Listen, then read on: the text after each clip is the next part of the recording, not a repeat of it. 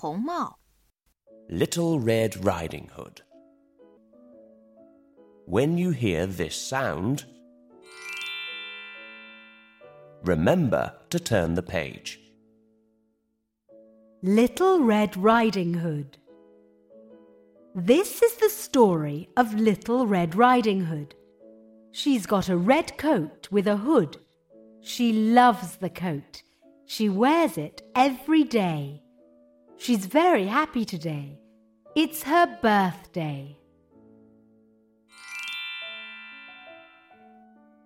Little Red Riding Hood's father is a woodcutter. He works in the forest every day. A lot of animals live in the forest, and a wolf lives there too.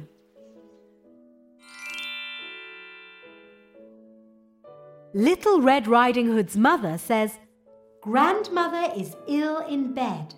Go to her house. Take her some bread and jam. But be careful. A wolf lives in the forest. Yes, mother, says Little Red Riding Hood. Little Red Riding Hood loves grandmother. She is happy. She wants to see her. Little Red Riding Hood goes into the forest. She sees a wolf. She isn't afraid of him, and she talks to him. Hello, she says.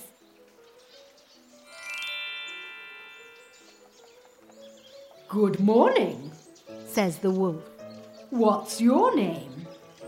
Little Red Riding Hood.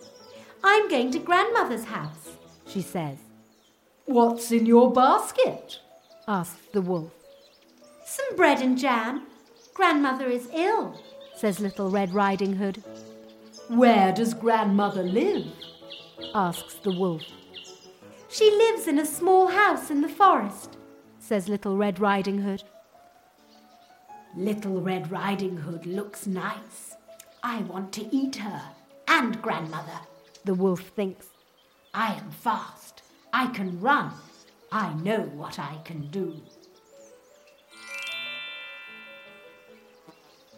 The wolf runs to grandmother's house.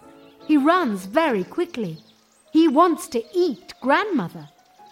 The wolf knocks on grandmother's door. Who is it? asks grandmother. Little Red Riding Hood, Says the wolf. I've got some bread and jam for you. Come in. Says grandmother. The wolf runs in, Help! shouts grandmother. Don't eat me! She jumps into the wardrobe, I will eat you later. says the wolf. Now the wolf is wearing grandmother's nightcap. He's in grandmother's bed. He's waiting for Little Red Riding Hood. She knocks on the door, Who is it? asks the wolf. Little Red Riding Hood, she says.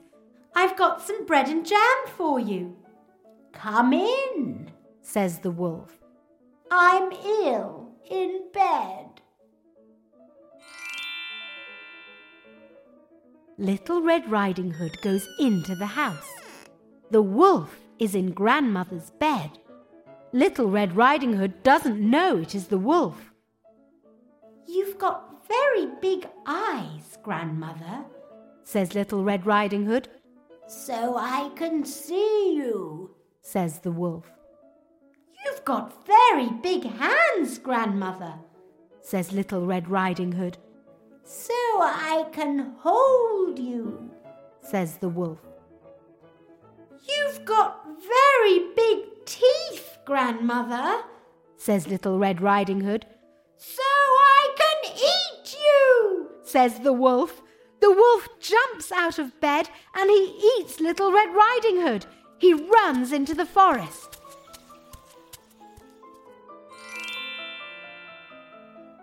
Little Red Riding Hood's father goes to grandmother's house.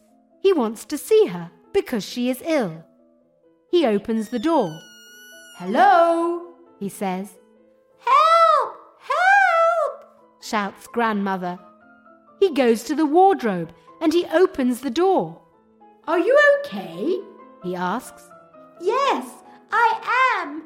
But go and help Little Red Riding Hood, says Grandmother.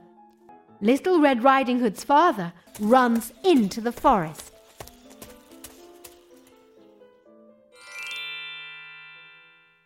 The wolf is sleeping under a tree. Little Red Riding Hood's father finds him. He can hear Little Red Riding Hood in the wolf's tummy. He opens the wolf's tummy with his axe. He takes out Little Red Riding Hood.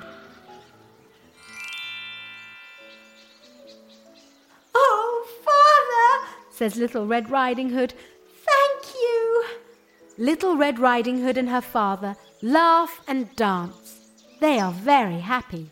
They go to Grandmother's house. They eat bread and jam with Grandmother.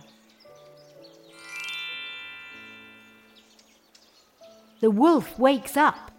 He feels ill. He wants to drink some water. He goes to the river, but he falls in the water. Splash! Down and down he goes. Grandmother, Little Red Riding Hood, and her father don't see him again.